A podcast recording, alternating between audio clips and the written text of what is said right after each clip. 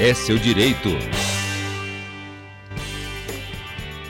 No início deste mês, ganhou notoriedade um vídeo em que três jovens calouras de biomedicina da Universidade Unisagrado de Bauru, no interior de São Paulo, debocharam de, do fato de uma também caloura ser uma mulher de 44 anos. De acordo com a universidade, o caso de flagrante etarismo está sendo tratado em âmbito institucional. Mas enquanto isso, o tema voltou ao debate de forma intensa. Mas afinal de contas, o que é etarismo? Este é o tema da coluna Seu Direito de hoje. É sobre esse assunto que nós conversamos agora com a doutora Juliana Bertoldi, advogada, mestre em Direito e doutoranda em Justiça, Democracia e Direitos Humanos. Bom dia, doutora. Seja bem-vinda ao Jornada Educativa. Bom dia, Ronan. Bom dia a todos e todas que nos escutam aí nessa segunda-feira. Tema triste, mas vamos conversar sobre para ver se a gente consegue informar um pouco o pessoal sobre esse tema aí, sobre o etarismo. É, desmistificar um pouco, né?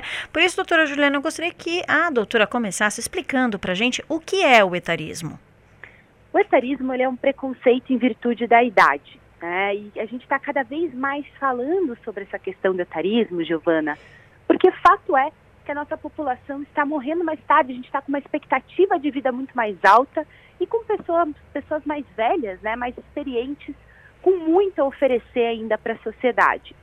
A gente estava enfrentando aí nos últimos anos uma realidade em que após uma determinada idade era extremamente difícil a gente conseguir se manter no mercado de trabalho em virtude justamente desse etarismo, essa percepção de que a pessoa, depois de uma determinada idade, não tem mais nada a oferecer à sociedade, de que uma pessoa depois de determinada idade deveria estar aposentada, né? Que é uma das frases que uma das meninas utiliza para ofender essa mulher que iniciava os estudos. Então, essa percepção extremamente preconceituosa com as pessoas mais experientes, o que é uma falácia em absoluto, né? A gente está vendo aí pessoas no ápice da produtividade aí na faixa dos 40, 50 anos, são pessoas ainda jovens, né? Então, esse preconceito, a gente precisa começar a combater esse etarismo, esse preconceito em virtude da idade. E doutora Juliana, falando especificamente desse caso, em quais tipos de crimes elas podem ser enquadradas, essas estudantes que debocharam dessa colega e também a universidade? Vamos lá, a gente teve uma movimentação, Ronan, lá por 2013, para tipificação do bullying e do cyberbullying, para inclusão desse tipo penal específico no nosso Código Penal. Então chegou a passar o projeto lá pela Comissão de Constituição e Justiça, mas esse projeto ele não avançou. Então nós estamos diante de uma situação em que a gente vai analisar se teve alguma outra possibilidade de delito que não o bullying, que não é especificamente tipificado na nossa legislação eu olharia especialmente para os crimes contra a honra, injúria e difamação, especialmente a injúria, que está mais relacionada a essa ofensa, que é uma ofensa interna, que é quando a nossa honra é ofendida internamente. É, esses crimes contra a honra, eles são procedidos por o que a gente chama de ação penal privada. Então, a pessoa que é ofendida, ela tem que contratar necessariamente um advogado para fazer queixa-crime. O Ministério Público não tem atuação nesse tipo de delito. Eu enxergaria, Ronan, mais ou menos nesse espaço aí dos crimes contra a honra, né?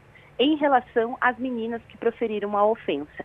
Mas esse caso é um caso delicado, porque em nenhum momento do que eu me recordo elas se referem especificamente ao nome ou à identificação dessa mulher que elas estavam ofendendo, não obstante tenha sido aparentemente bastante fácil entender de quem elas estavam falando naquele momento. Mas isso geraria uma complexidade do ponto de vista criminal. Com relação à universidade em si, eh, nós não temos, fora do âmbito ambiental, responsabilidade penal de pessoa jurídica aqui no Brasil.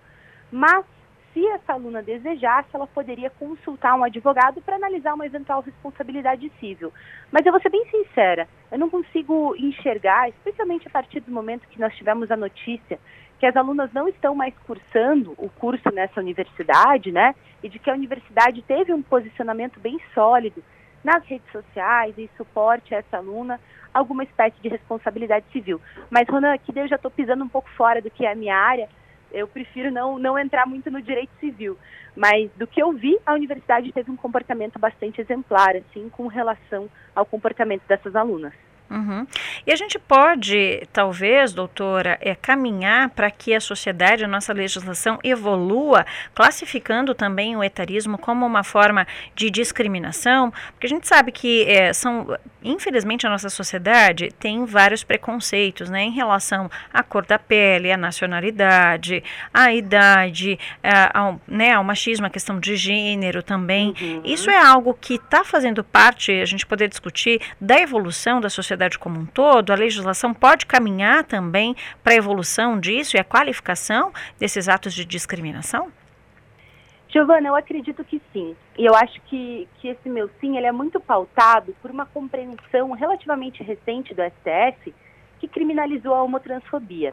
E criminalizou a homotransfobia em um caminho que nós, do ponto de vista técnico, podemos questionar, né, que houve muito uhum. debate sobre é, a validade dessa criminaliza criminalização perdão, no âmbito do judiciário, mas fato é que foi uma interpretação realizada sobre a lei do racismo uhum. para entender a homotransfobia como equiparada ao racismo.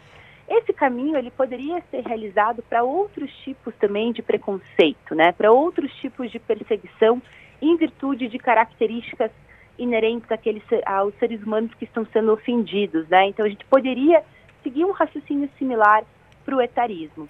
Mas o que eu gosto sempre de alertar, Giovana, é que o direito penal ele não é a resposta para tudo, né? Uhum. Quando a gente criminaliza as condutas, é claro, a gente dá um recado para a sociedade que aquela conduta é absolutamente inaceitável. Mas a criminalização por si não muda algo que é a questão estrutural social.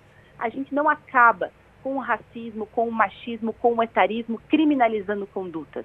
A gente acaba com políticas públicas qualidade que vão melhorar o contexto educacional e vão fazer com que a nossa sociedade tenha uma resposta é, mais gentil, mais empática com relação àquelas pessoas que estão em um contexto de maior vulnerabilidade.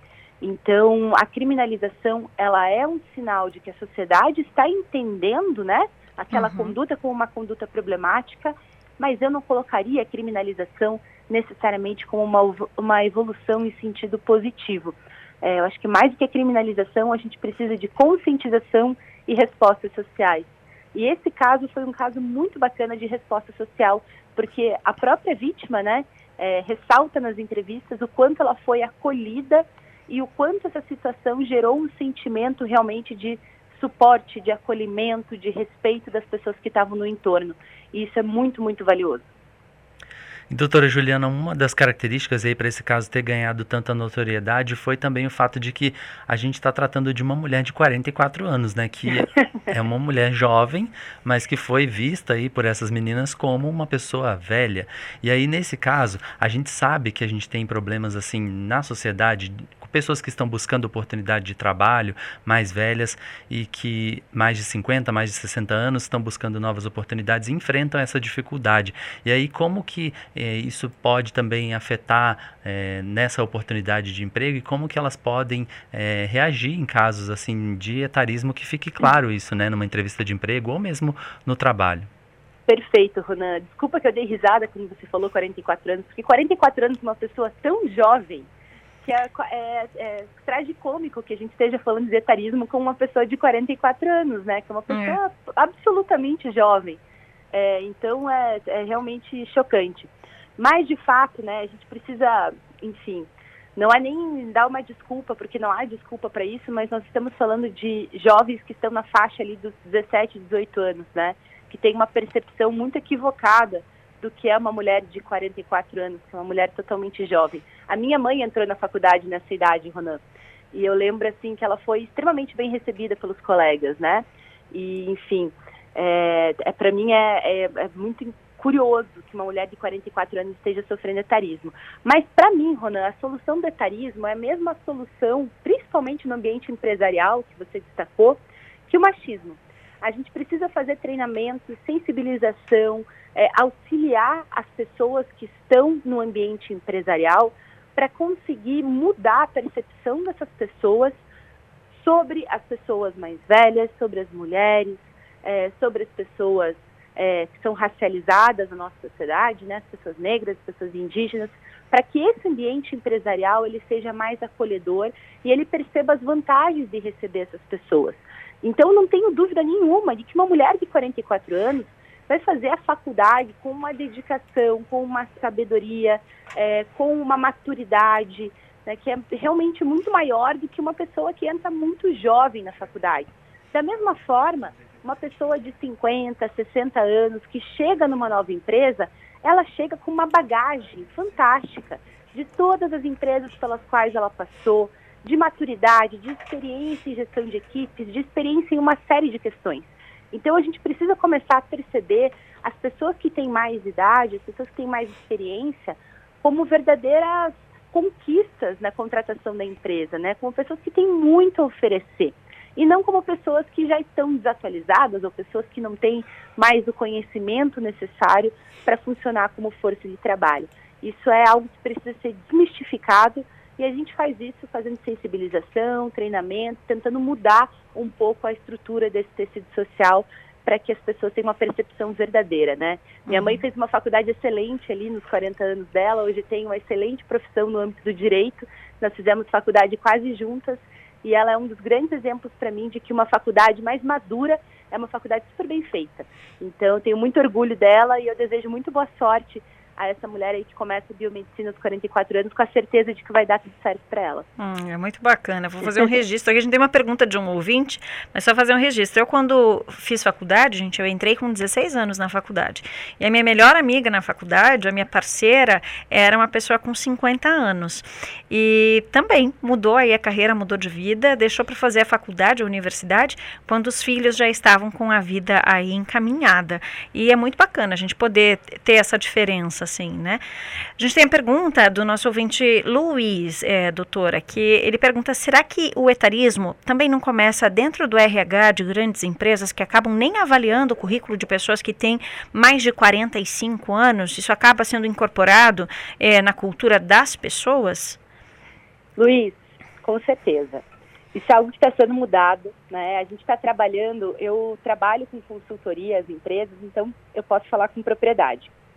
Isso é uma realidade atual, né? As grandes empresas nem sempre têm a consciência de que elas estão sendo etaristas nessas análises de currículo, mas, por outro lado, a gente tem observado cada vez mais essas empresas preocupadas com esses vieses, né, que são colocados dentro do RH, vieses de gênero, vieses de raça, vieses com relação ao etarismo, para tentar combater esses vieses e fazer as contratações de forma mais justa. É claro, é um desafio, é uma mudança cultural dentro desse ambiente empresarial. Não é algo que vai ser realizado de hoje para amanhã, mas a gente já tem visto empresas assim que estão trabalhando isso de uma maneira muito séria.